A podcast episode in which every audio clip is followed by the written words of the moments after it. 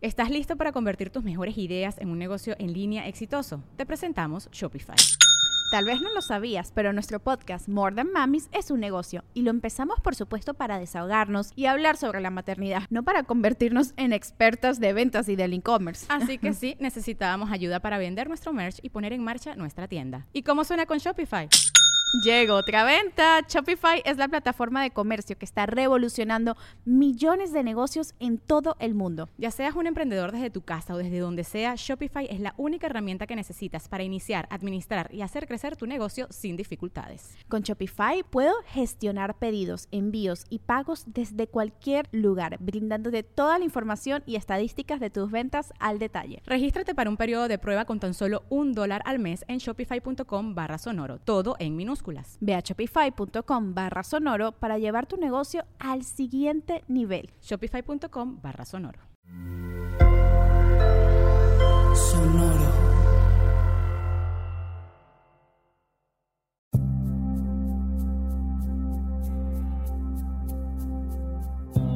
Soy Alexis de Anda. Estás escuchando El viaje. Una producción de Sonoro un espacio que invita a despertar la conciencia.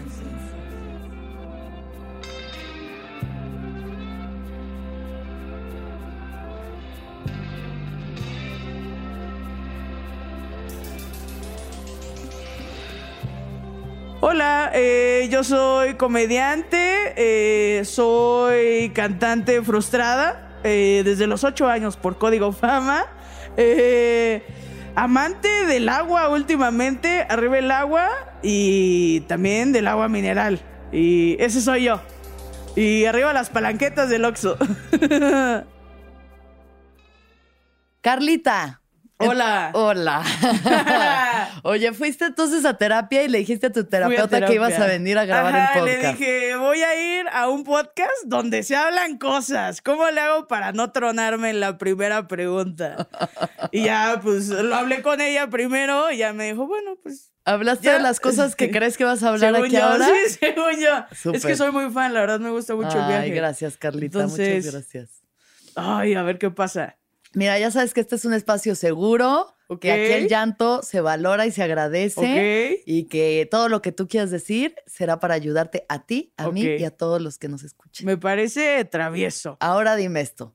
Traías una pipa. Estamos hablando de una de que le torcieron una pipa. una pipa de marihuana en la central de camiones. Ok. Te ibas a subir a tu camión, rumbo a, a a la Ciudad de México, venía de Querétaro. De Querétaro, ok. Y traía una pipita ahí toda culera de madera, de, de cinco pesos. Claro, sí, sí. Y me la torcieron, pero como venía muy como cruda, podríamos decir. Este, ¿Por qué lo dices entre comillas? Em, no estaba tan, o sea, era cruda de cansancio, ¿sabes? Tiene un mes, hoy cumple un mes que no pisteo, la verdad. Súper, felicidades. Gracias. Y pues nada, eh, no me hicieron nada, nada más la tiraron y le tomaron una foto pero yo me subí al camión. A la pipa le tomaron la foto, no a ti, con la pipa, sí, sosteniendo la pipa. Está bien raro, como a mi pipa y al boleto, ¿no? Y ya, la tiraron. Y me subí al camión y el camión tenía un iPad. Y en el iPad, así, o sea, tecnología. muy tecnológico, la verdad. Está mejor que el Volaris. Exacto, sí.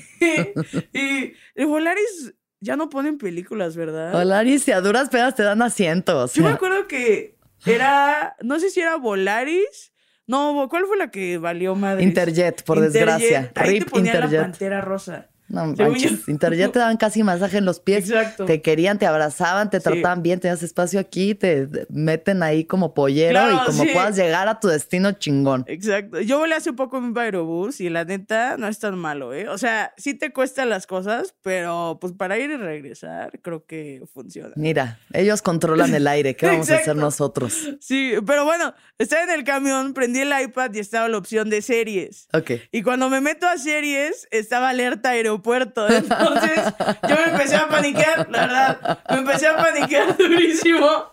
Dije, no, o sea, no quiero que me pase esto en la central de camiones. Y traía literal una mini, o sea, una mini, mini bolita de marihuana. Entonces agarré y la fui a tirar al baño porque no pude.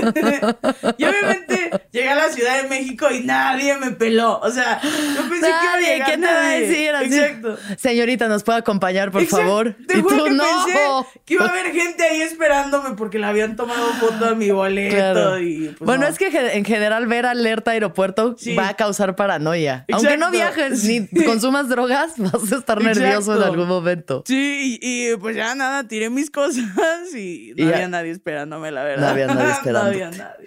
Yo digo que por tierra generalmente no hay pedo, solo hay Claro. que saber esconder las cosas, pero pues bueno, si uno se quiere ahorrar la paranoia, mejor no llevar nada. ya sé, pero ahora ando Sobre todo marihuana, que sabes que a donde vayas habrá. Exacto, eso sí. Puedes pedir lo que sea a un amigo de, ay, regálame tantito. Sobre güey". todo si vas a dar un show, siempre va a haber alguien. A mí por show me regalan entre tres y cinco gallos. ¡Wow! ¿Neta? Sí. ¡Wow! Porque tengo muy buenos fans. Te invito a abrir a la próxima. Me parece excelente. Súper. Carlita, ahora sí, vamos a, a lo que venimos. ¿A qué vamos? Empecemos. Cuéntame qué te gustaba hacer cuando tenías siete años. Cuando tenía siete años, eh, y me gustaba mucho cantar, estaba de moda Código Fama, entonces yo cantaba con el manubrio de mi patín del diablo. Sí, y cantaba sin bandera. Todos los discos de sin bandera Sí. los ponía y me ponía a cantar. Sí. Eso hacía y jugaba mucho con mis muñequitos en el agua, no sé por qué. Como en el fregadero donde lavaban los trastes. Ahí yo le ponía la tapa y pues ya no se iba el agua. y Es, una alberquita para tus mu- muñequitos. Exacto, sí. ¿Te gusta cantar todavía? Sí, me gusta cantar todavía. Canto mal. Bueno, según yo no canto tan malísimo, Ajá. pero ya, o sea, no. Pero ya- no en, no de forma como pública. Exacto, sí. no, En el mi cuarto karaoke de pronto en la peda. ¿O qué? ¿O no? Sí, un poco. Hace poco me subí a cantar La Ventanita, ¿eh? Y... Rolón. Gran canción, muy feliz. Desde que me dejaste pero la ventanita triste, del sí. amor, se me, cerró. No, está fuertísima la letra para tan Garibaldi Exacto, siempre con estos profundos Sergio Mayer, cuestionamientos. ¿no? Ahí. Profundos cuestionamientos existenciales sobre el amor Exacto. y la existencia, como la canción de la bolita que sube y que baja. Ah, Yo tengo una bolita que me sube y me baja Ay, ahí. Que, me sube y me baja. baja. Yo creo que es como una canción de, de cáncer de mama, la verdad. Sí, ¿verdad? Es como, es un No sé, tumor. es un tumor que hizo no metástasis. No sé de qué estás hablando, pero suena a tumor. Sí, exacto. Sergio sí. Mayer. Wow. Sí, y pues canté la ventanita en ese karaoke, pero sí me gusta cantar. ¿Te O sea, gusta por lo cantar? único que dejaría la comedia sería por ser cantante. ¿Ah, sí? Sí, o sea, ¿eso te gusta más? Más. Más que la más. comedia. Y siento que es. ¿Y por qué no persigues esa pasión, Carla? Pues canto mal, güey. No, no, no, a ver, no cantas mal, porque, bueno, la gente puede decir que canta Ajá. mal, a menos de que seas así terriblemente desentonada y de verdad no haya que hacer, pero se puede entrenar la voz, como sí, es todo. cierto, ¿verdad? Dicen Pues que todo el mundo puede cantar. Pues claro, sí. Wow. Pues igual un día se arma. Ay, no, no sé. Pero sí está chistoso. Tienes buena potencia pulmonar, eso seguro. Sí. Se oye, ¿sí tu crees? voz tiene. Sí, ah, claro. sí, me dicen que hablo muy fuerte, ¿no? Siempre me dicen eso. Pero bueno, tienes buena capacidad y proyección, entonces, exacto. ¿sabes? Y ya sabes del escenario, ya lo sabes. No, Ay, pues próximamente mi nuevo single, ¿no? Yo ¿De qué harías tu primera rola? No sé. La verdad me gustaría ser de guitarra y microfonito acústico. Tú la- Silvio ajá, Rodríguez. Sí, exacto. Ya tengo el cabello, ¿no? Te falta una calvicie por acá arriba y ya. Exacto, ya. Me rapo tantito aquí y ya es el mismo volumen. Oye, Carly, cuéntame cómo creciste eh, en tu núcleo familiar. O sea, cómo, cómo son tus papás, cómo, cuánto, tienes hermanos, cómo era para ti. Eh, tengo una hermana que me lleva seis años. Tiene 30 y algo, 31 creo. Y mis papás, pues cool, o sea, nunca se divorciaron, todo cool. Eh, se llevaban bien, o sea, los problemas de siempre, ¿no? Creo de, siempre ve como problemas de dinero, ya sabes, como de esas cosas. Y pues creo que nos llevamos bien. Y nos llevamos bien. Hubo un rato en el que vivimos solos y después fuimos a vivir con mis abuelos y ahí ya se puso pues extraño, ¿no? ¿Por qué pasó eso? Pues porque mi mamá se regresó a cuidarlos, como de... A tus abuelos. A mis abuelos, ajá. Sí. pudiéndolos enviar a un asilo, que sé que está culero, pero pues... Ay, ¿por qué no se deshacen de los abuelos? pero también siento que afectó demasiado mi rela- la relación familiar. A ver, como cuéntame. Había mucho problema. Ajá. Como mi abuela estaba medio pirada y mi abuela se empastillaba. ujú. Se empastillaba, entonces era como muy difícil el... De la nada ambulancia, ¿sabes? Y era como, órale, bro. Y mi abuelo, cuando se murió mi abuela, se piró por completo. O sea, Ajá. de... Recuerdo que se murió mi abuela y al otro día mi abuelo dice, oye, tu mamá se cayó, tu mamá se cayó. Y es como, no, ayer la fuimos a enterrar. Ajá, entonces como, y se subió como una feria ahí de, pues como muy ya su mente y se fue, ¿sabes? Como que lo, lo, de- lo desconectó de la realidad. Ajá, o sí, sea, ese súper se dolor como que lo, lo Exacto, y disoció. eso como generó demasiado problema en la casa, ¿sabes? Como mucha pelea, como él, o sea, como él no estaba ahí, como no estaba, y entonces era como Sí. muy hartante de todo el tiempo estar ahí, o sea, como, eh, como que pedía demasiado de comer, como que se le iba, se le Sí. iba y como que también supo que ansiedad, o sea, como tenía, tenía demencia senil y así, entonces Sí. era como muy fuerte, como nadie sabía manejar eso en la casa, Claro. entonces era como mucha tensión en la casa. Claro. Hasta que mi abuelo murió. Ajá. Es como, que estuvo, estuvo como 10 añotes así, o sea, muy fuerte. Mucho tiempo. Sí, lo llevaron a terapia y la terapeuta le dijo, bueno, o sea, o lo dejas así y lo empiezas como a aprender a tratar, o lo despertamos y le decimos que qué está pasando y eso va a estar fuertísimo, o sea, él no va a poder con eso. Entonces, como, ¿qué Sí. quieres hacer? Entonces lo dejaron como ajá. vivir en ese mundo medio de Sí, exacto, sí, su, su feria. fantasía. Ahí andaban los caballitos todo el tiempo. todo el Sí, día. sí, pero muy fuerte, o sea, como mucha tensión en la casa hubo. Que eso siento que es muy difícil, justo como para una familia, Claro. ¿no? O sea, ver a tu papá o a tu abuelo, una figura que tendría que ser una figura como muy sólida de Claro. protección y de cuidado, Ajá. que la pierde y pues cómo Sí, lidian claro. con eso Ajá, en familia, ¿no? Porque desespera mucho. Sí, sí, sí. ¿no? Y niños que pues no tendrían ni por qué saber cómo lidiar con eso, Claro, ¿no? exacto, sí, sí, Nadie, pero sí creo que son esas cosas bien dolorosas que además si duran mucho tiempo, Sí, pues no, sí o merman sea, mucho como en la relación fuerte. familiar y en, y en la psique de cada uno de, los integrantes. Muy ¿no? hackeador, diría yo, para, pues para una familia, creo que pues, sí es hackeador, Claro. Claro. Sí, sí, sí. ¿Y cómo sientes que eso te ha afectado a ti? Pues bastante, la verdad. Guau, voy a llorar. Eh, qué fuerte. No, pues, yo creo que bastante en carácter, pero siempre que sien- siento que, como a pesar de que hubiera a veces tanto problema en la casa, siento que lo que a mí me salvó, y yo es caso una mamada, pero fue como el humor, ¿sabes? Como Ujú. siempre fui chistosita y se peleaban en la casa y, ahí- iba yo con chistes. Entonces siento que, pues como que eso, al menos yo trataba de aliviarlo así, era como mi, no pasa nada de hacer chistes. Claro. Ajá. Sí. Y siento que también como que se liberaba cierta tensión. Pues claro, acá sí, sí, sí. Porque Sí. no era muy chistoso, era como ya bajó 18 veces. o sea, ya bajó 18 veces a preguntar si le van a dar de cenar. Entonces era como de, La misma cosa. ¿qué va a preguntar en la 20? ¿Sabes cómo lo va a preguntar? Entonces, como, Sí. y luego, o sea, como que ya al final era de, bueno, pues ya, o sea, pues ya es así, aprendías a hacerlo chistoso o para reírte de esas cosas. Entonces, pues siento Ujú. que a mí me ayudó mucho como el humor de, pues de todo lo que estaba pasando, ¿no? La neta, Sí.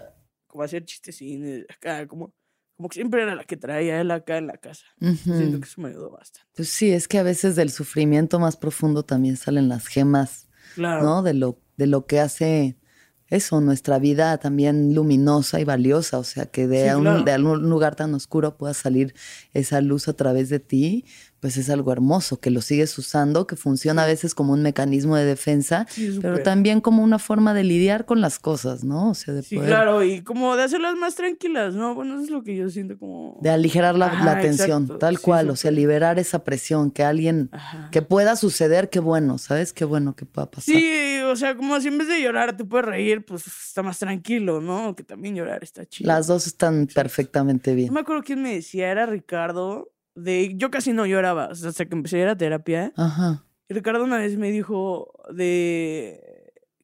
¿Qué me dijo? Me dijo, eh, llorar es como regar tu alma. echarle agua a tu alma y con eso creces. Y la neta se me hace como muy fuerte lo que dicen, ¿no?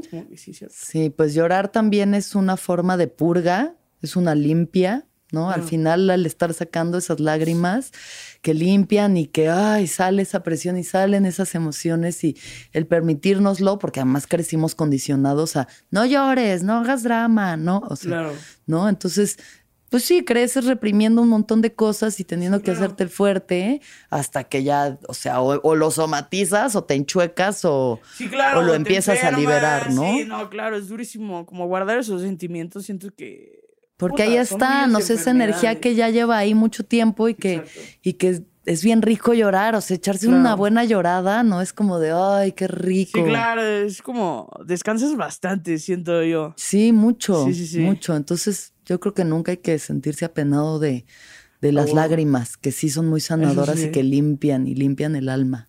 Sí, la verdad, sí. Oye, Carlita. Ajá. Eh, y como mocos, ¿no? ¿Verdad? ¿Sientes mocos? ¿Necesitas? ¿Sí tengo? ¿Quieres un.? no, si yo no, tengo. Yo no ah, te veo si no mocos. tengo, está bien. ¿Estás bien? Ajá, sí. Sí, o sea, mientras no se me vea, está perfecto. Yo no los veo desde aquí. O sea, es la que está más de frente de mí. Entonces, si no nos ves. Cualquier cosa, si ya te veo moqueando mucho, sí digo, corte. Exacto. O me pongo aquí el micro. ¿eh? ya, límpiate en la esponja del micrófono. Sí. Oye, Carly, ¿y cómo fue tu vida escolar?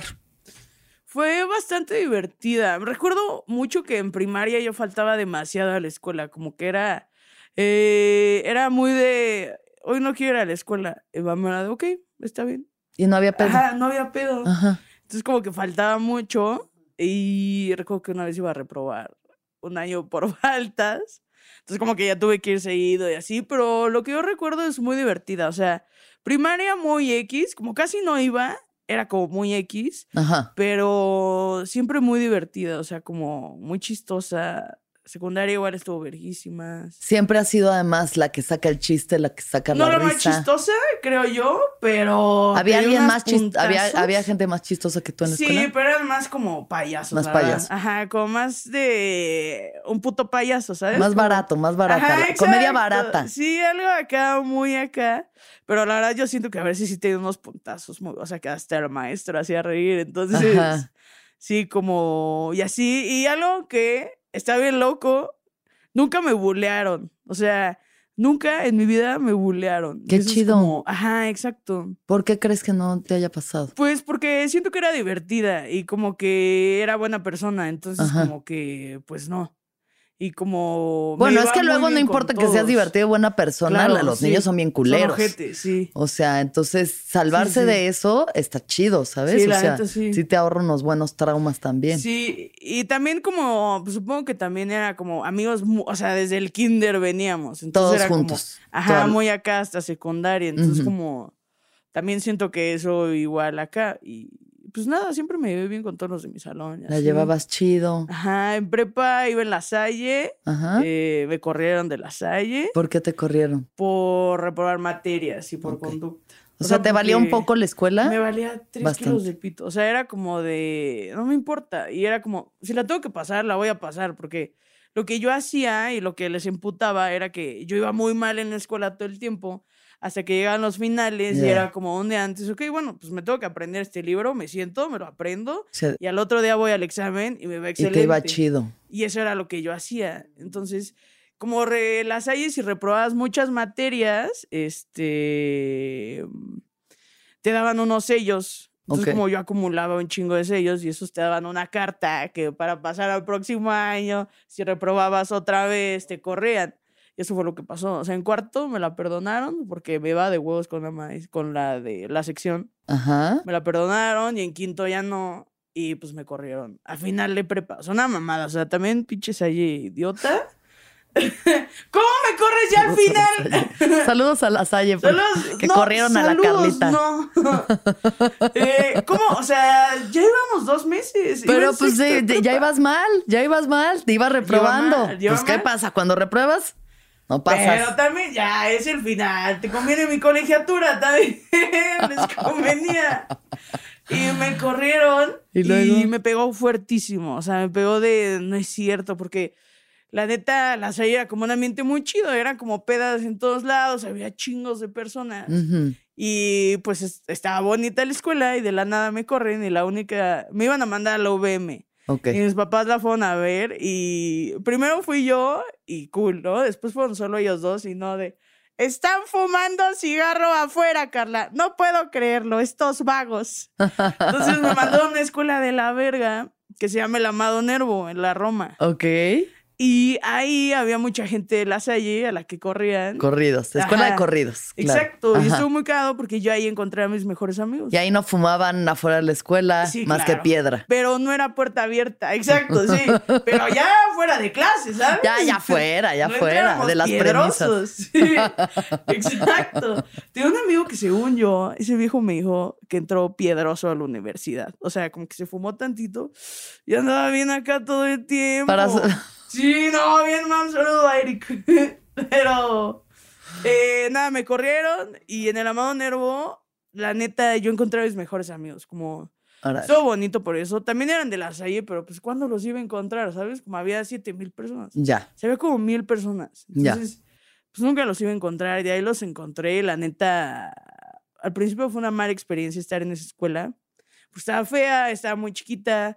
Y yo era como, tenía 17 años y era, ¿dónde está mi torniquete? ¿Cómo que mi credencial no tiene QR? ¿Y dónde está? Sí, sí, sí. Y la verdad fue una gran experiencia, o sea, me... O sea, una escuela de la verga, la verdad. una escuela muy mala, pero con personas muy lindas. O sea, y eso me gustó mucho, como conocía, pues ahí conocí a mis mejores amigos.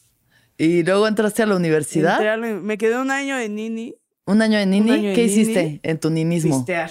Nada más pistear, y loquear. Pistear, Pistear. De puro pistear y mamar culo. Exacto, sí, exacto. Y mis amigos habían dicho que entrar a la universidad, pero raramente estaban todo el tiempo disponibles. Entonces, era de todo el tiempo, ve, o sea, literal, solo estuve pisteando ese año. Después entré a la universidad. ¿Y tus papás qué opinaban de esto? Mis papás, pues nada, como decían, bueno, es un año. Es un año, es un año, está bien, es un año, haz lo que quieras. Como mis papás son muy cool en eso de, o no sé si cool o acá, pero nunca he recibido tanto regaño ni nada de eso. Entonces como que dijeron, bueno, ok, date tu baño y regresas y órale. Y entré a la universidad. Pero de que estuvieras de, fiesta todo el tiempo, ah, no. no, me odiaban. No te, o sea, sí te dijeron de que, Carla, Me odiaron, o sea, siento que en esa etapa mis papás me odiaron durísimo, o sea, como... Pero más que odiarte, ¿no crees que estaban preocupados? Sí, también sí. Sí, pero yo lo traducí en odio. Ah, me odian. Sí, o sea, todo el tiempo regañándome, me dejaban de hablar y... Ya. Sí, me, me mamaba, o sea, en ese año fue cuando yo empecé a no llegar a mi casa. Ya. Sí, sí, sí. Y fue un parteaguas el primer día que no llegué. Pero ¿qué pasó? Estaba, me, habíamos ido a pistear, mis amigos y yo, y estábamos en casa de un amigo y eran como las 3 de la mañana y yo llegaba a la una y media máximo. Ya. Y a las 3 y ese, me acuerdo que me llama mi mamá y me dice, es la última vez que te marco y te quiero aquí en 10 minutos. Si no estás en 10 minutos, pues a ver cómo entras, porque yo ya no tenía dinero y no tenía dinero para el taxi. Entonces era de, oye, ¿me prestas 50 pesos? Ya voy para allá. Entonces me dijo, no te voy a dar dinero y a ver cómo te regresas y ya es tu programa. Y nada, o sea, llegué y tres semanas no me hablaron de la vaga de la casa. Entonces, sí. este, pues muy fuerte, pero de ahí como que la neta los permisos se empezaron a extender y como que pues luego ya era, tengo un amigo que vivía hasta casa de la verga en Santa Fe. Y era como, no, mejor ya quédate. O sea, ya quédate ahí y regresas mañana. Así, ya. Entonces ya como que también te dieron chance Exacto, sí. ir y hacer tu desmadre. Sí. Ajá. Después entré a la universidad. ¿A estudiar qué? Eh, administración de empresas de comunicación y entretenimiento. ¿Tú lo que querías era administrar empresas? Yo lo que quería era comunicación, pero me ¿Qué querías hacer? Yo quería, pues yo quería ser actriz, la verdad. Tú querías ser actriz. Yo quería ser actriz. Toda la vida desde que cantabas de niña. Sí, y recuerdo que en un concierto de los Jonas Brothers, como me gustó mucho producción, porque cuando esos güeyes salieron, yo estaba muy chiquita, esos güeyes salieron, yo empecé a llorar y dije, wow. O sea, no es cierto que alguien... De la emoción de, que estuvieran ahí frente a ti los Jonas Brothers. Fuegos artificiales, ya sé, todo, Todo demasiado impactante. Exacto. Entonces yo lloré, dije, también me gustaría producir esto, o sea, porque al fin y al cabo también el artista, pues la producción genera ese sentimiento. Sí, si salían esos tres güeyes ahí nada más en un escenario sin nada, pues así dices, ah, pues chidos, pero. Sí, como show de la comercial mexicana. ¿sí? Entonces, como que cuando vi eso dije, ah, entonces eh, también me gustaría dedicarme a esto, Ok. mi producción. Ok. Y me metí a esa carrera porque la de la Nagua, que estaba carísima. Es dirección de empresas de entretenimiento, creo que se llama. Ok. Y era como, no, o sea, la náhuac ni de pedo. Sí. Y estaba la ULA. Y la, la neta, a mí la ULA se me hace mala, o sea, con todo respeto, se me hace tan buena. ¿Qué tal todas las críticas que tienes sobre las academias, Hacia Carla? Las academias. Y... Dios mío. Es que no sé, o sea, no conozco bien la universidad de la ULA, pero según no, yo, pues la yo ULA tampoco, prepa, pero ¿no? bueno, lo que. Sí. Pero confío en tu criterio. Yo Exacto. estudié en el CEA. ¿Qué te Ah, puedo yo decir ay, de guau, universidades? Mi sueño de niña, ¿eh? Tu sueño de niña lo cumplí. lo cumplí. Exacto. y nada, está la ULA, la Unitec y la bancaria. Ok. Y mi mamá había estudiado en la bancaria y según ella me iban a dar una beca que no es cierto, nunca me dieron una beca. Entonces por eso entré a la bancaria. Ajá. Y la neta, el primer año estuvo espantoso. O sea, me tocó un salón muy feo, como, como la neta siento que yo venía como, como de una, o sea, como ya de pedas de tres años. Siento que cuando llegué, como que ellos apenas estaban entrando a ese mood Pero de apenas están empezando a agarrar la peda. Exacto. Entonces como que lo sentí Y tú como ya con el hígado ahí a, a Exacto. medio Yo funcionar. ya en diálisis. O sea, de que qué hubo, acá no estamos en lo Exacto. mismo. Exacto, entonces como que no congenié nada y No. aparte como que ellos muy apasionados por la carrera de, wow, se llama Lance, como que la- lo corto es Lance, es de, wow, Lance, o Cesa, todo, wow, me encanta producir. Y yo era como de, sí, pero pues es tronco común, güey, cálmate, o sea, no sé, entonces como yo no congenié mucho con ellos. Ok.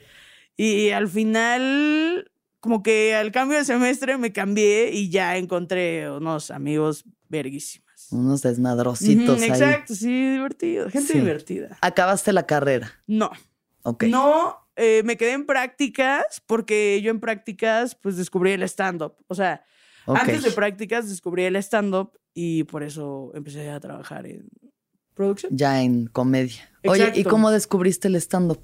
Eh, el stand-up lo descubrí por Richo Farrell, por el Live from Pachuca. O sea, como ya sabía que existía, Ajá. porque según yo había visto el de Daniel Sosa, Ok. el de Alex Fernández, creo que el tuyo.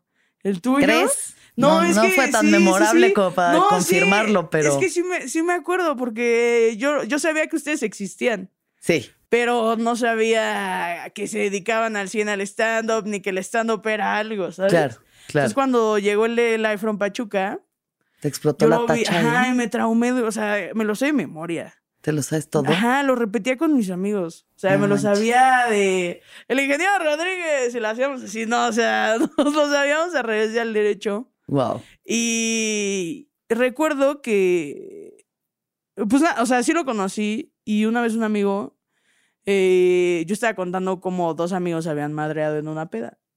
Y mi amigo me dijo, oye, deberás de hacer stand-up. Y como traía eso de Richa, y dije, claro, sí puedo. Y ya, pues... Ahí es donde Ajá, llegó la iluminación. Exacto, sí, sí, sí. ¿Cómo se madrearon tus amigos en la peda? Eh, ay, ya me acuerdo, pero es un amigo que siempre se desconecta, siempre, siempre, siempre, siempre. Como, es ese viejo que siempre, siempre anda tirando pedo hasta el abuelito de la casa, o sea, no mal. Ya, ya. Sí, un viejo que está Agente pirado, del también caos. está pirado, agente del sí. caos.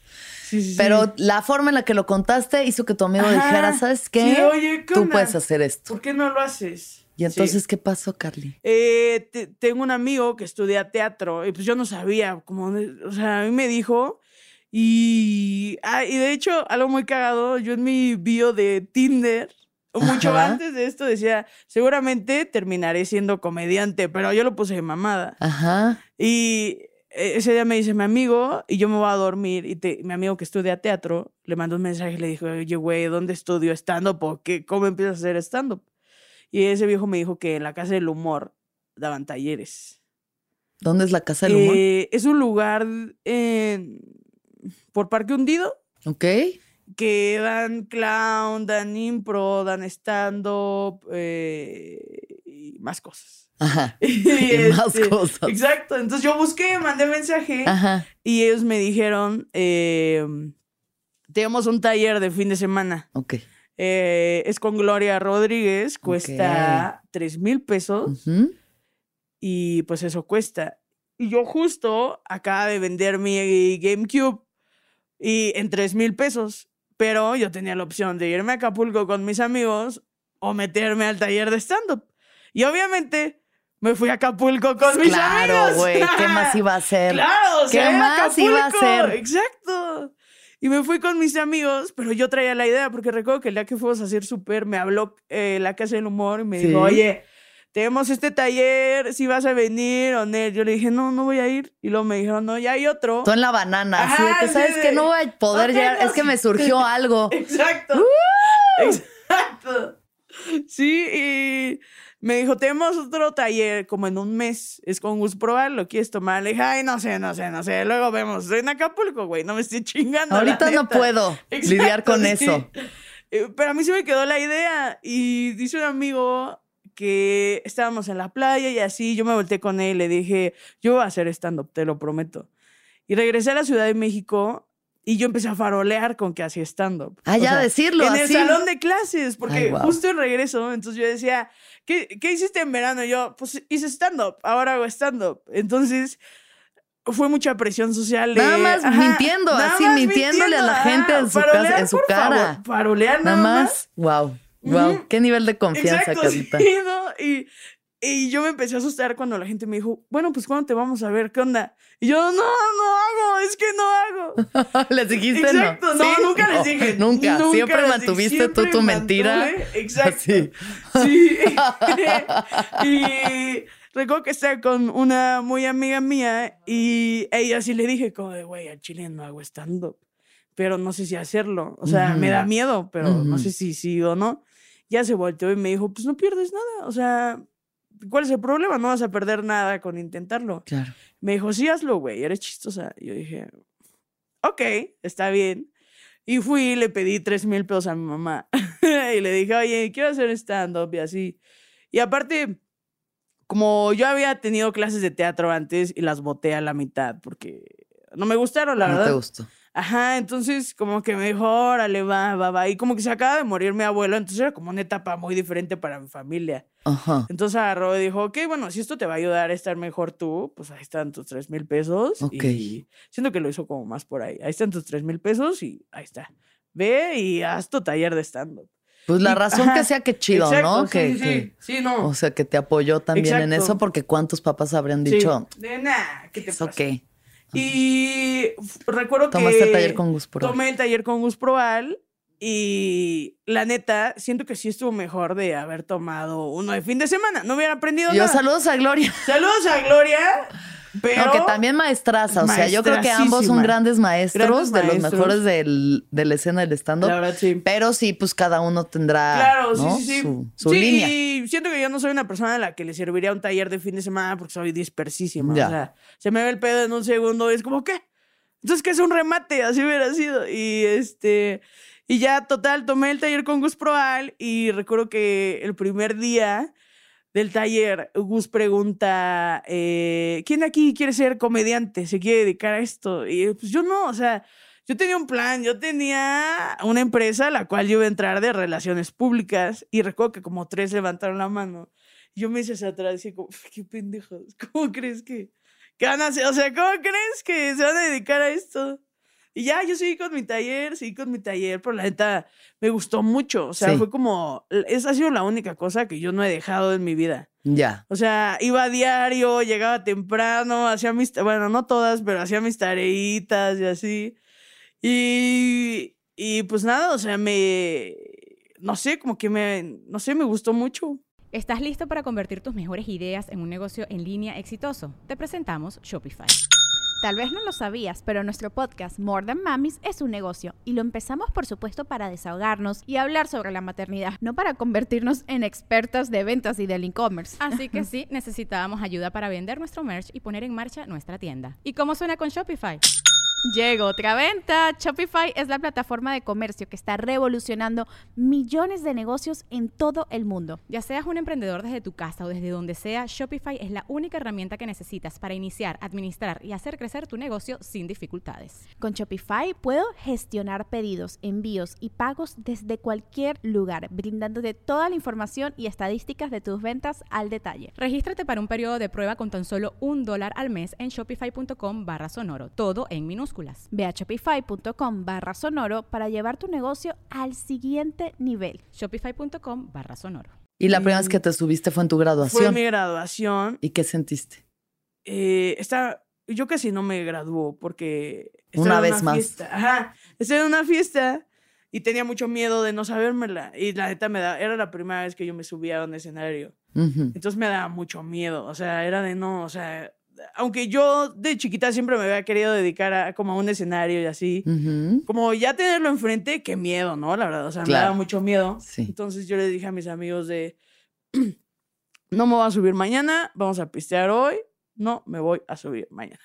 Y toda la peda me estuvieron chingando de, súbete, güey, súbete, y si te va mal, pues ahí vamos nosotros y te aplaudimos, sacar ese problema? Y, recuerdo que todavía llegué a mi casa y me fui a dormir y dije, no me sé mi rutina, no me voy a subir mañana.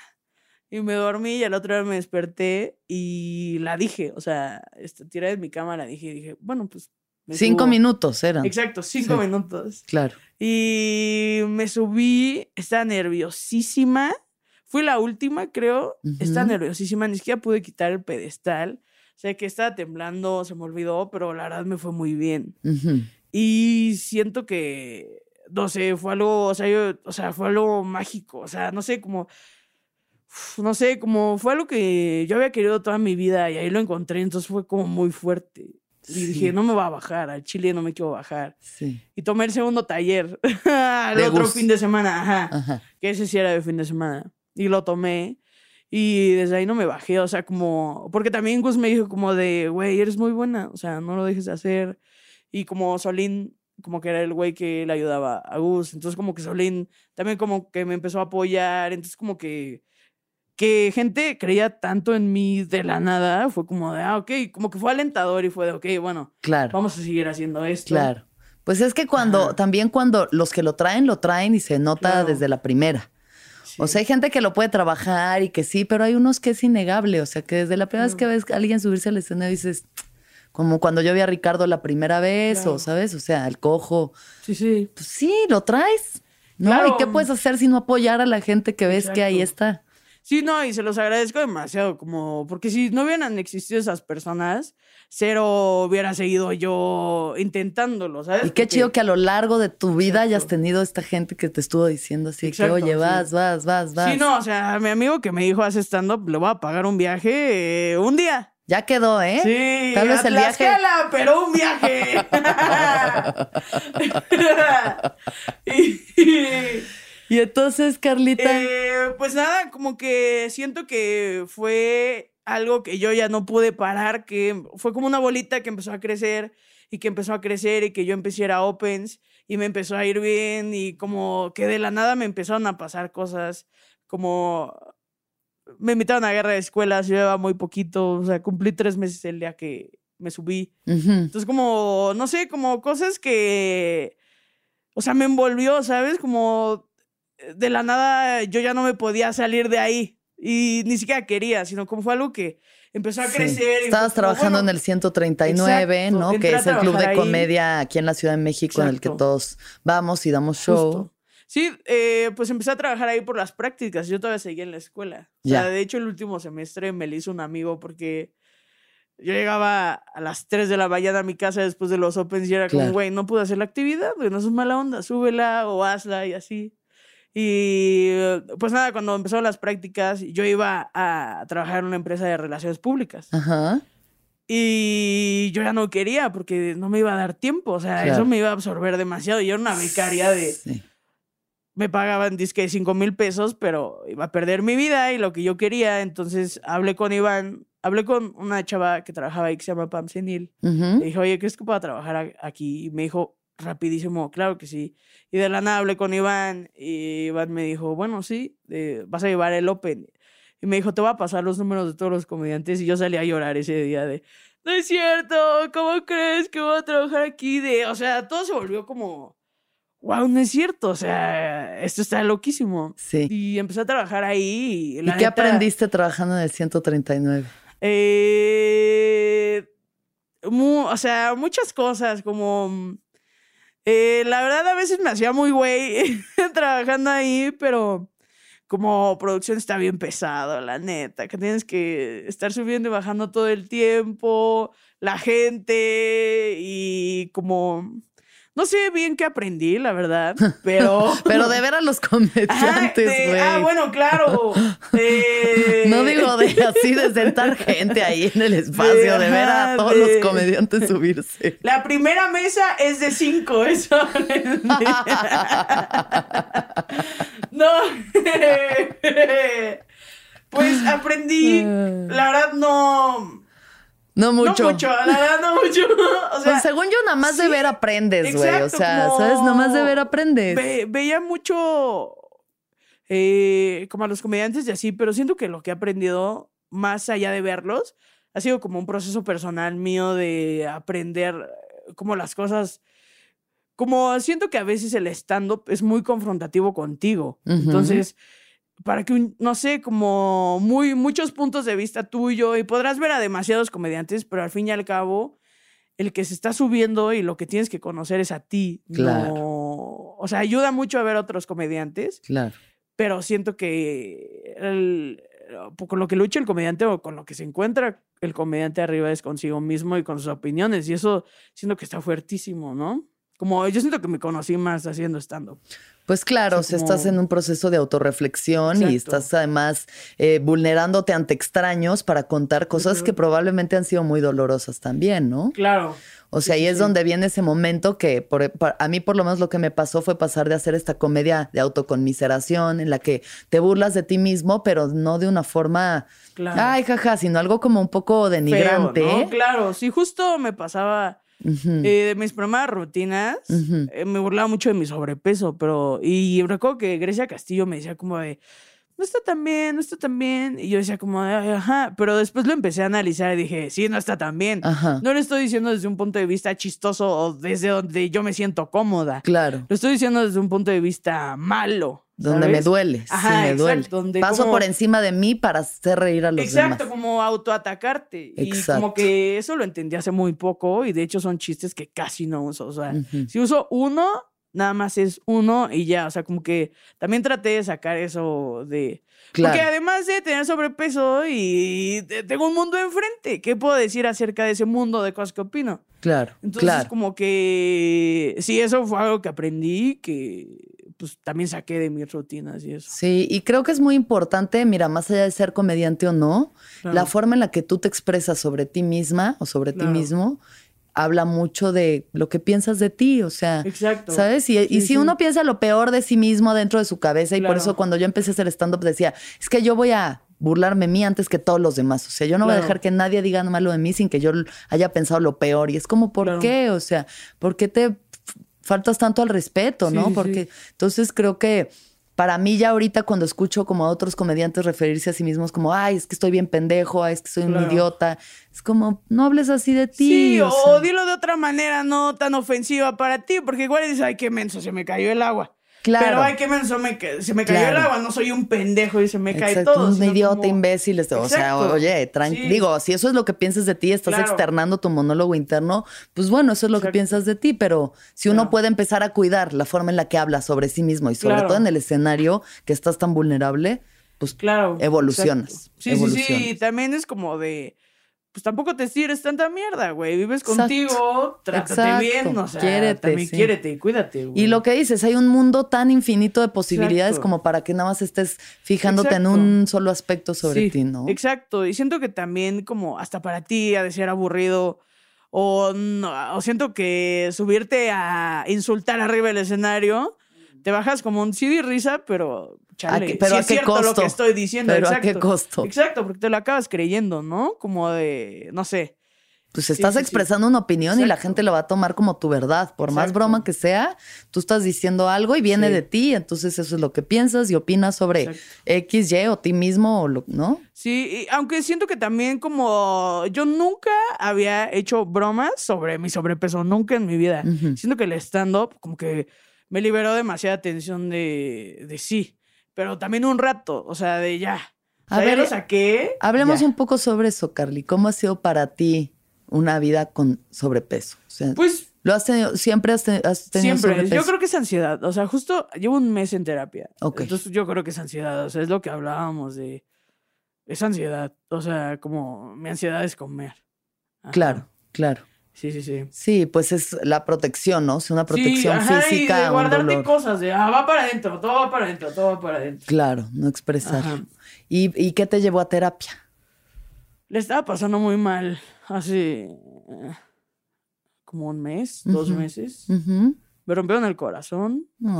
Ay, sí. Lo siento. No estoy llorando por eso, ¿eh? eso ya no me importa tanto, pero... Tú lloras por lo que quieras. Ajá, eh, le estaba pasando un poco mal y Ray, Ray Contreras me dijo, güey, ¿qué pedo? Y me dijo, te pago un mes de terapia. Mm. Ay, Ray. Ajá, me pagó un mes de terapia. Mm. Y la verdad es que, wow, o sea, hay gente muy linda. Porque. Ay, wow, qué loco.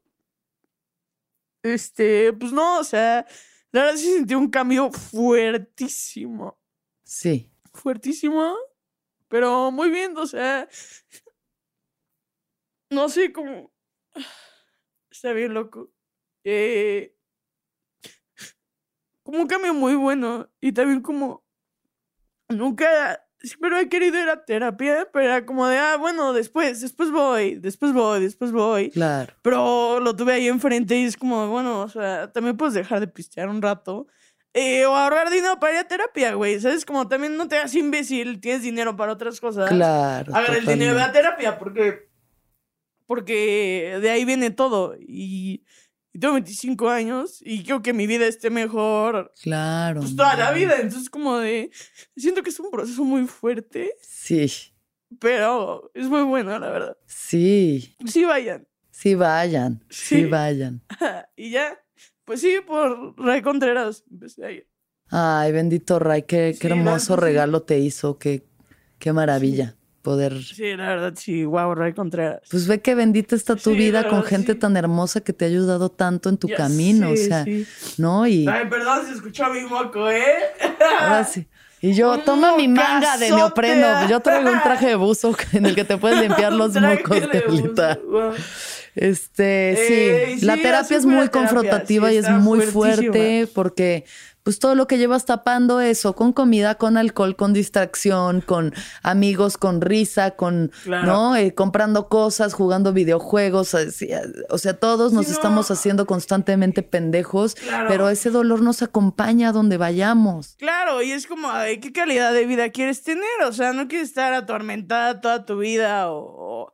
Totalmente. O ahí toda hackeada toda tu vida, entonces pues mejoras algo, güey, en vez de estarte quejando y de decir, o sea, estarla pasando mal. Es como, igual tiene una solución, güey, ¿por qué no la intentas? Exacto, y sí existe, o sea, sí se van, sí se van quitando esas capas y duele, y claro, es como arrancarse las costras porque abajo está el pus, ¿no? O sea, las heridas como del alma también es algo que, que está ahí podridón y pues ahí está la costra. Entonces, mientras está la costra, pues no duele tanto, pero sabes que ahí está, ahí está, ahí está. Claro, ahí te está raspando con la playera. Sí, hay que arrancarse la costra y duele un chingo y luego rasparle ahí al podrido así, que a veces llega hasta el hueso, güey. O sea, sí está. Hay heridas muy profundas y muy dolorosas y muchas cosas que vamos cargando. Y pues conforme la vas limpiando, se va sanando y luego atraviesas ese dolor y lo sanas y lo superas. y, sí. Mereces una vida llena de cosas maravillosas, claro, Porque también era como, me están pasando cosas muy bonitas. Literal puedo decir que estoy viendo mi sueño. O sea, no puedo creerlo. todos los días me despierto, es como de.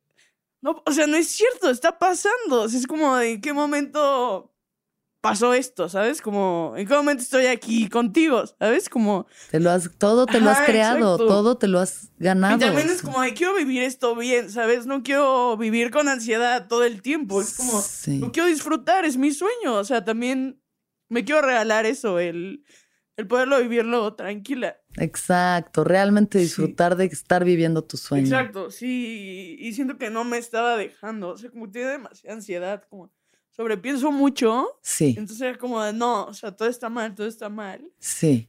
Y pues nada, la verdad ir a terapia sí está demasiado hackeador.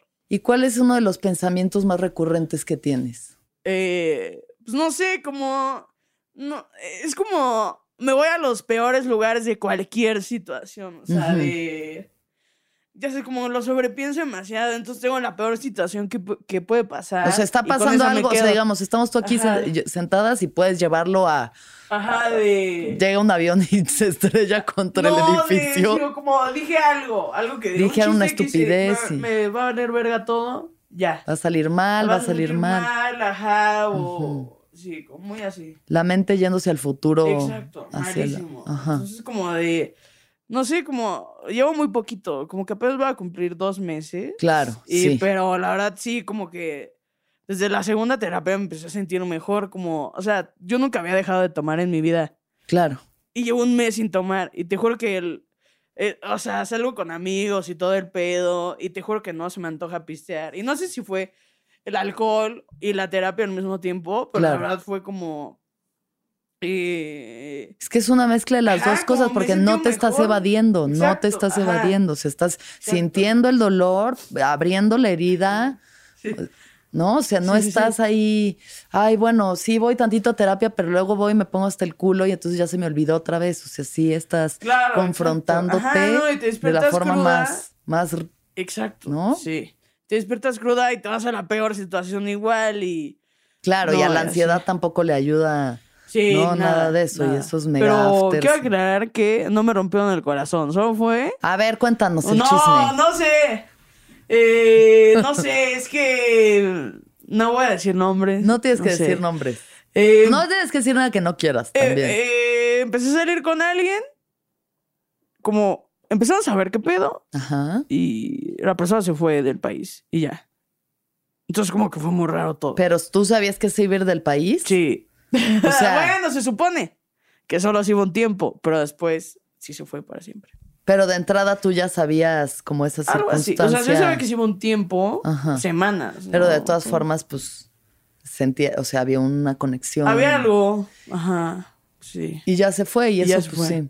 Sí, no, o sea, de... me da más coraje que, que dolor. Como, como ¿Por qué? ¿Sabes? Como, ¿por qué? ¿Por qué no puedo tener nada? Ajá, y... Bueno, a veces pues uno también subconscientemente también elige personas que no van a. O sea, que sí hay algo que sabes que no se va a armar, ¿sabes? Claro, yo lo entiendo y, no era el tiempo, no era el momento, mm, no era la persona. O sea, Digo, qué chido lo bonito, qué chido lo bonito y eso es valioso siempre. Exacto. Pero sí también hay que plantearse por qué elijo personas que tal vez la posibilidad es que no.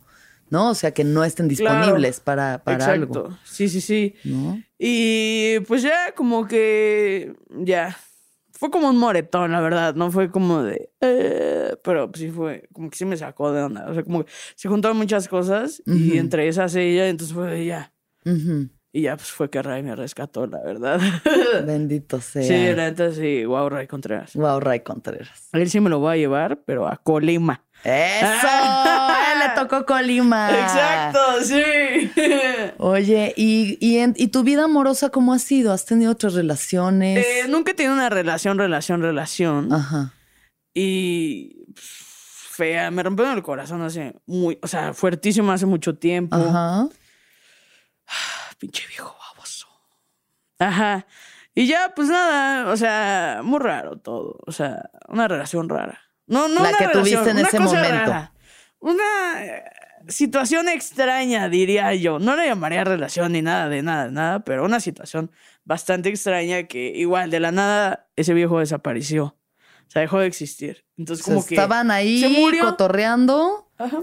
Y, como se desapareció de mi vida. te Yo sentí gusteó, te gusteó. Ajá, sí. O sea, me gustó. 100%, de un día para otro ya 100%, nada, nadie. Pero yo enculadísima. Ajá, Y me gosteó durísimo. ajá. Y yo estaba muy chiquita, tenía como 18 años. Entonces, Mm. ajá, como, sí, como 18. Ujú. Pero yo no sabía, como ahorita soy más consciente de, de lo que siento, de lo que estoy viviendo y así, pero tenía 18 años, no, no, no estaba consciente de nada. Claro, sí. Entonces como Sí. que fue muy fuerte y yo no sabía cómo sacar eso que me estaba doliendo tanto. Entonces empecé a malcopear durísimo con mis amigos, o sea, de fuertísimo. Empecé a malcopear en mi casa, estaba todo el tiempo de malas y era como, o sea, ahora que ya lo veo desde acá es como, ah, claro, o sea, te estaba doliendo fuertísimo, Muchísimo, Carla, pero sí. pues no sabías cómo. Claro, no sabes cómo lidiar con eso. Exacto. Y también siento que la marihuana me ha ayudado bastante como... Sí te abre puertas, ¿no? No sé, siento yo que... Como te abre puertas y te abre como pensamientos. Pues piensas de formas distintas a como Exacto, piensas, o sea, en, una mente como sobria, racional, hay Exacto. otro tipo de conexiones mentales que se, que tiene, o sea, es un arma de doble filo Sí. también, ¿no? El abuso de cualquier sustancia también lleva, pues eso, a adormecer, a evadir, a mejor no, me está- ¿no? Como ahorita que salió el episodio de La Rosa de Guadalupe de un niño que llega, quiero drogarme, quiero olvidar todas Ah, mis claro, tristezas. quiero drogas, Quiero sí. dro- que llega corriendo, quiero drogarme. sí. Y, ah, Entonces también ajá. sí existe la parte de elevación, Claro. también existe la parte en la que te ayuda a contactar más profundo con tu corazón, con tus, ¿no? Pero pues bueno, hay que ver hasta dónde crees que te está beneficiando o perjudicando. Sí, claro, sí, también es como... O sea, hay momentos o hay cosas así y cada quien decide cómo, ¿no? Sí. A mí siento que yo no, me- yo no me hubiera dedicado a hacer stand-up si no hubiera fumado marihuana. ¿Por qué? verdad. Me fui un mes a Playa del Carmen con unos amigos, disque a trabajar, pero no trabajamos nada. O sea, fue una amiga me dijo, están pagando nueve mil pesos a la semana por ser mesera. Yo dije, oye, trabajo una semana y a la chingada, ¿no? O sea, Con eso 9,000 vivo. pesos vivo. Hay pizzas de 20 pesos. Yo sí puedo vivir. Ni llegamos. No conseguimos trabajo. Obviamente no pagaban eso ni de pedo. Y mi amiga se metió a trabajar y mi amigo y yo. No. Entonces yo recuerdo que eh, a veces comíamos las de 10 pesos del Oxxo. O sea, ella Pizza tenía- de 10 No, no, no. Unas como alegrías, como... No, alegrías, como... Como una granola, una Ajá, palanqueta exacto, ahí. Una palanqueta de 10 pesos que vendían en el Oxxo con la bandera de México. Entonces eso comíamos. Wow. Exacto. Y este. Y ya así ajá, sobreviviendo así a duras penas. Mi amiga tenía su casa en playa, pero como en la parte del pueblo de playa. Entonces ahí íbamos en combi todos los días a la playa y así. Y sobrevivía con nada que me mandaban mis papás, la neta, porque mis papás eran como de no mames, o sea. Estás ahí nada más gozándola. Pero pues sobrevivíamos eh, A base de con- a base de palanquetas. eh, pizzas de 20 pesos y a veces ya cuando dábamos lujosos, en verdad, pollo al carbón y una naranjada de Peñafieles. no era nuestro manches. menú. Elegante. Exacto. Ah, pero lo que yo hacía, y siento que fue a lo que a mí me hackeó, Ajá. es de, yo estaba como en quinto semestre de universidad. Universidad. Y nos fuimos y yo agarraba y me iba a la playa sola, porque a mí me mama la playa. Ujú. Entonces como que en la playa, eh, fumando, como que me empecé a cuestionar de más. O sea, era la primera vez que yo tenía ese contacto con la marihuana. Ujú. Entonces como que me empecé a preguntar demasiadas cosas de... ¿En serio estás haciendo lo que te gusta? O sea, porque estaba muy... A seis meses de elegir mi trabajo, que eran las prácticas. Ajá. Entonces fue como de, ¿en serio te gusta? O sea, ¿en serio te quieres dedicar a, lo que estás estudiando? Si quieres estar en una empresa, porque yo nunca había... O sea, siempre de chiquita dije como yo no quiero ser godín, o sea, yo no quiero estar sentado en una oficina. También por eso estudié eso de quiero estar en producción, que es Aunque estar moviéndote y haciendo cosas y hablando con gente. Ujú. Entonces era como de, está tu camino, se está yendo hacia allá, güey, y es lo que tú no quieres, porque la neta, la carrera dirán que es producción, pero a Chile todo el mundo acaba en una, computadora haciendo un Excel. Ajá. Eso acaba, o sea, eso es lo que acabas haciendo. Es muy poca gente la que sí se dedica a producir. O mucho del tiempo va a ser en una oficina haciendo un Excel y luego vas a tener dos días en el Vive Latino que te estás así tronando los nervios de la chinga. Exacto. Y, yo no quería eso. Y recuerdo que ese, un día en la playa dije, bueno, entonces busca algo que te guste. O sea, está bien, no hagas eso, pero busca algo, güey. Y milagrosamente llegó el stand-up fue ahí donde tu amigo te dijo, no, no, ah, no, fue, fue como dejé pasar mucho tiempo, pero empezar, o sea, cada vez que, como que fueron seis meses de estar pensando que neta. Y como a través de, a través de la marihuana, así te hacías estos cuestionamientos más profundos que tal vez de otra forma sientes que no hubieras Sí, si no, no me hubiera preguntado nada de neta, si estás feliz con lo que estás a punto. O sea, porque sí me iba a dedicar a eso, o sea, iba a ser un. O sea, yo estaría ahorita en una oficina en mi casa seguramente, ahí haciendo un Excel. En una junta de Zoom. Ajá, exacto, hablando con Palmolive para ver si sí se va a hacer su activación o no. Entonces, como que estaría haciendo. Claro. Y afortunadamente no. Mira dónde estás, Carla. Afortunadamente funcionó. ¿Qué sientes de haber visto a Richie Farrell en el Live from Pachuca y aprenderte todo su especial y ahora ser una amiga tan cercana de él? Ay, no, la verdad es un sueño. O sea, es como no lo puedo creer, o sea, como... Eh, o sea, es loquísimo que alguien que admiraba tanto, que admiro tanto, porque la verdad sí lo admiro demasiado. O sea, es un gran. Podría decir que es mi comediante favorito. Sí, es increíble. Y al mismo tiempo es mi amigo, es una gran persona. Yo creo que es de las personas más lindas que yo he conocido. Mm. Y no sé, como que se me hace muy real, que es como. Sí pasa, o sea. Sí pasa. Ajá, es como si pasa, o sea, sí puede pasar, o sea, sí se cumplen los sueños. Sí, sí se cumplen. la neta. Y eso es como muy real de, wow, o sea, sí puede pasar. Y yo nunca creí que, que esto fuera posible, como de... Por eso supongo que el día que me preguntaron que si quería hacer stand-up, yo dije como, güey, creo que no, o sea, no es cierto, o sea, esas cosas no pasan, ¿sabes? Y sí pasa y está fuertísimo que, pues que sí se puede, o sea, sí se puede, o sea, realmente sí se pueden lograr las cosas que tú quieres. Sí. Todo, lo que sueñas es real. Exacto, y eso es más bien, o sea, como que me hackea mucho el, pues sí, o sea, pues trabaja y ten en mente lo que quieres. Claro. Y también trabaja en ti. Sí. Y va a pasar. Y, Exacto. Y mientras trabajes y no quites la mirada de lo que quieres, pues va a pasar. Exacto, sí, las puertas se abren y, la, y las manifestaciones son reales. O sea, Exacto. y mientras lo hagas como de corazón y como que, como por pasión y por algo que te gusta, siento que hasta más fácil pasa, porque siento que a veces eso se nota. Claro. Como que, al menos en el escenario, a veces ves a gente y dices, lo estás haciendo muy real, o sea, como muy desde ti, o sea. Del corazón. Ajá, lo estás haciendo del corazón, no estás tratando de fakear algo, ¿sabes? Claro, sí. Lo estás diciendo en serio, o, o estás ahí siendo tú y es como.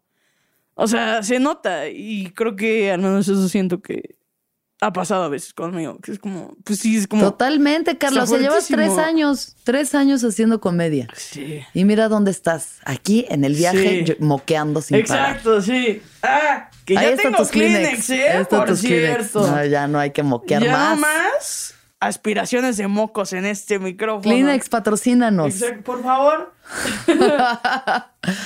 Ay, Carlita, me da tanto gusto, lo mereces todo, eres una comediante increíble, una persona hermosa. Gracias, tú también. Eres pura luz y, qué chido que estés trabajando en ti y comprometida en ti, porque si tú haces esa chamba, lo demás también se alinea. Claro, sí, como... No está fuera. Si tú estás bien, todo posiblemente va a estar bien. Pues si tú estás bien, aunque las cosas estén mal, por lo menos las lidiarás con ellas de mejor manera. Exacto. Y por eso la terapia siempre es importantísima. Sin, o sea, no importa que estés o no deprimido con ansiedad, que creas que tienes el trauma de la vida o que nada te ha pasado, siempre está chido tener como este chequeo de tus emociones y de tu mente.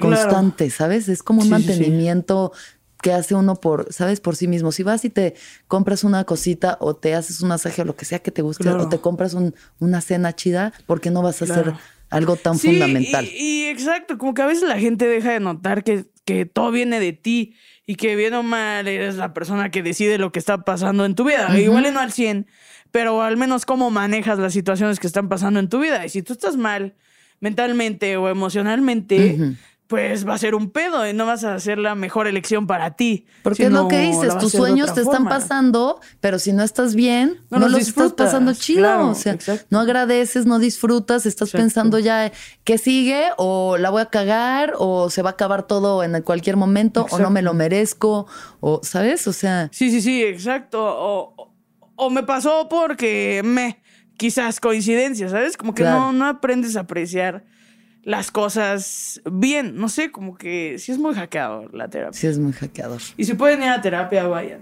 Si pueden ir a terapia, vayan.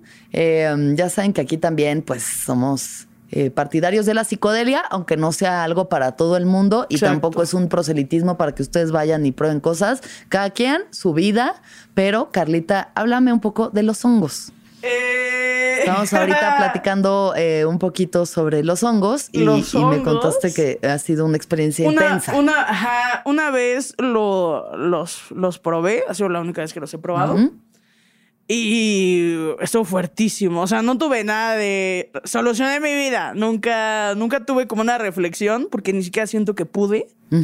Este, como todo fue tan intenso, recuerdo estábamos en un depa, un amigo dijo, bueno, tengo, dije, órale, va, yo por pinche atascada, me lo tragué, o sea, un dedo de gorila y después uno chiquito. Y a la media hora, mi amigo. ¿Un dedo de gorila es un tipo de hongo? No, es solo una medida. eso es una, medida, de hongo, ok.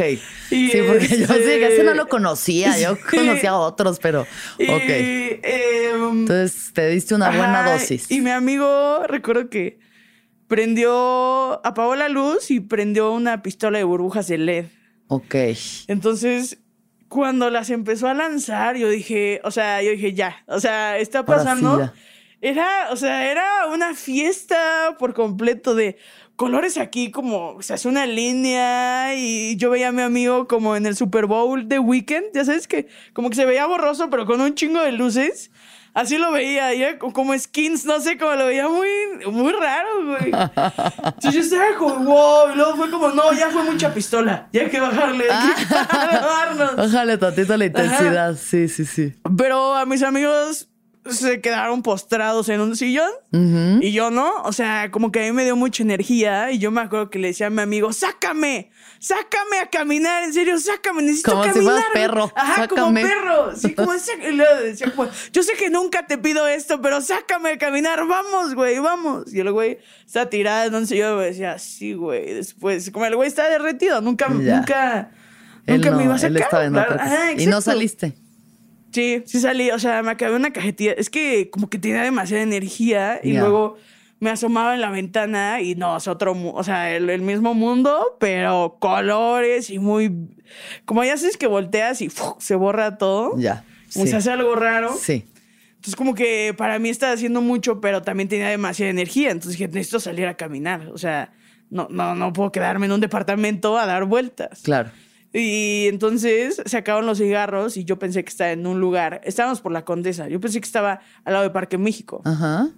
Entonces yo me bajo y este cierro el depa. Estamos en un penthouse hasta arriba. Ok. Y entonces cierro el depa y ahí yo entro en cuenta y ya no puedo entrar. Tengo que bajar. Esto se, esto se, acabó. O sea, mi amigo parte del viaje ya se porque se quedó jetón. Ya. Está jetón, están jetón los dos güeyes yo ya me quedé afuera. Entonces dije, bueno, entonces salte, ve por cigarros y vete a tu casa. Esa era la misión. Ok.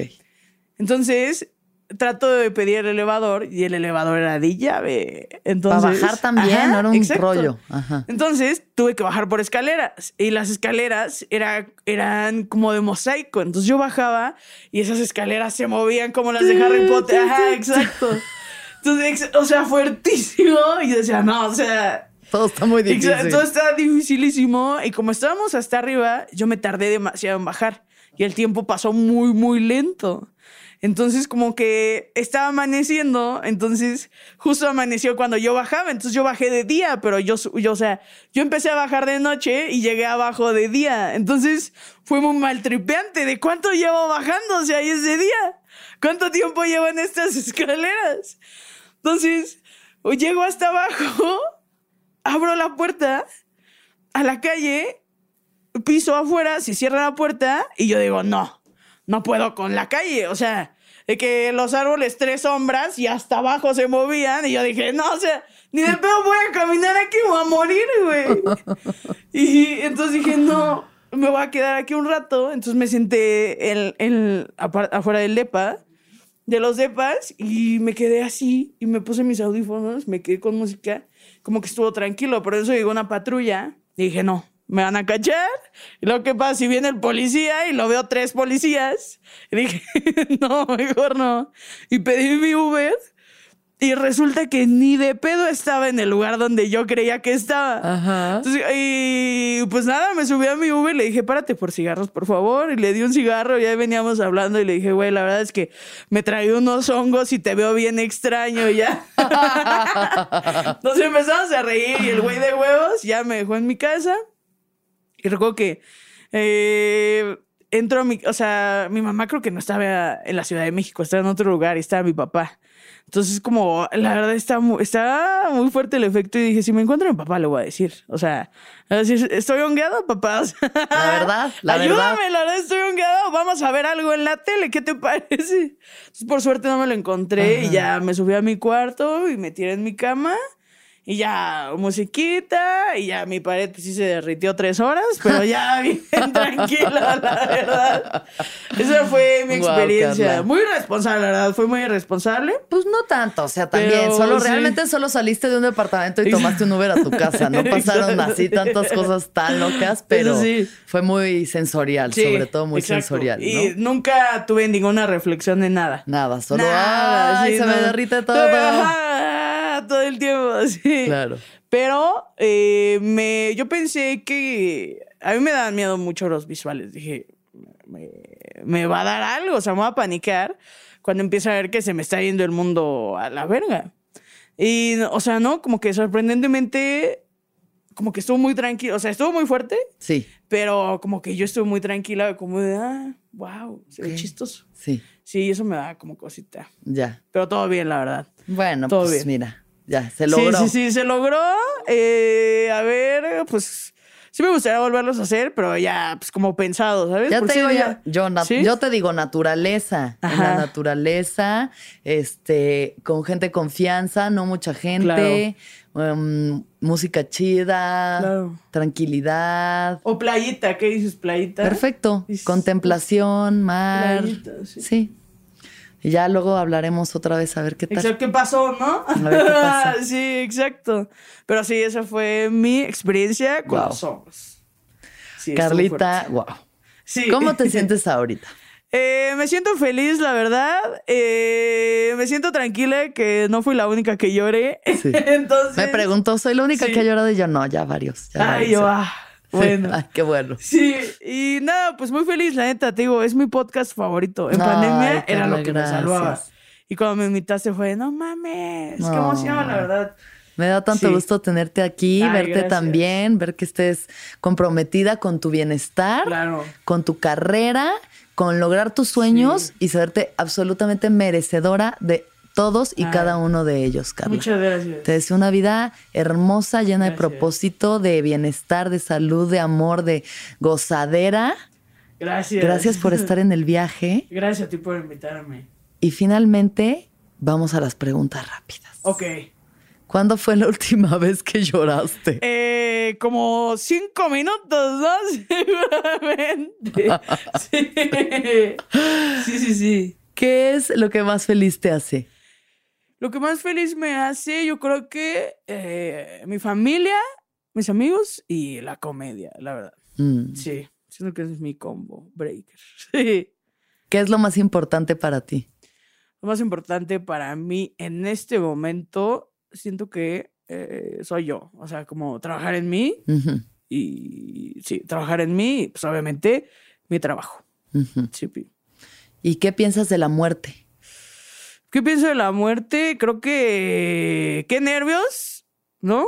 Eh, pienso que no se podría acabar aquí. O sea, siento que hay otra cosa. Que, o sea, siento que hay algo, que somos energía, algo va a pasar, como no creo que se acabe aquí, igual empieza otra cosa cuando este acaba, ¿no? Y pienso que sí me da miedo, pero también, no ahorita, pero pues me da emoción saber qué hay después.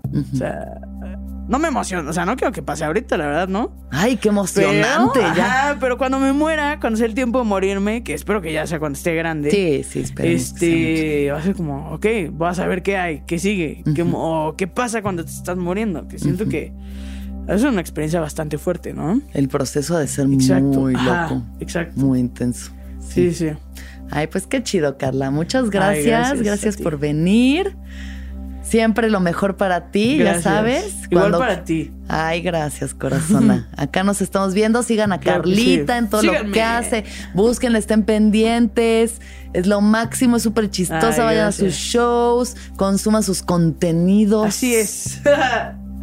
y, y, la van a querer tanto como la quiero yo. Ay, gracias. Yo también te quiero mucho. Gracias, corazona. y que todos los seres sean felices, que todos los seres sean felices, que todos los seres sean felices. ¿Escuchaste el viaje? Suscríbete en Spotify, Apple o donde estés escuchando este programa. Ahí encontrarás todas mis charlas pasadas y las futuras. Si te gustó el viaje, entra a sonoromedia.com para encontrar más programas como este y otros muy diferentes. Este episodio fue producido por Daniel Padilla Hinojosa, Padi, Paola Estrada Castelán, Mariana GCA. Agradecimientos especiales a Héctor Fernández Mosqueda, Esteban Hernández Tamés, Andrés Vargas Russo.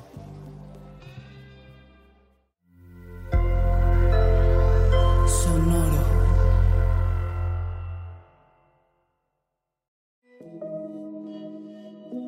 Hola, soy Roxana Castaños, una apasionada de la meditación y de todos los temas que nos llevan a una transformación espiritual y te invito a escuchar Intención del Día, un podcast de Sonoro para dirigir tu energía hacia un propósito de bienestar.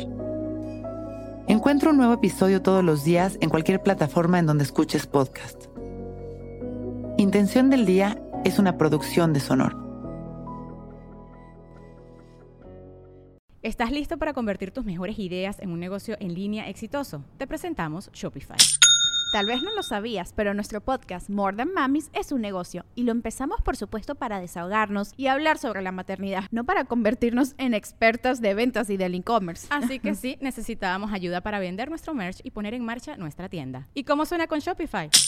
Llegó otra venta. Shopify es la plataforma de comercio que está revolucionando millones de negocios en todo el mundo. Ya seas un emprendedor desde tu casa o desde donde sea, Shopify es la única herramienta que necesitas para iniciar, administrar y hacer crecer tu negocio sin dificultades. Con Shopify puedo gestionar pedidos, envíos y pagos desde cualquier lugar, brindándote toda la información y estadísticas de tus ventas al detalle. Regístrate para un periodo de prueba con tan solo un dólar al mes en shopify.com barra sonoro, todo en minúsculas. Ve a shopify.com barra sonoro para llevar tu negocio al siguiente nivel. Shopify.com barra sonoro.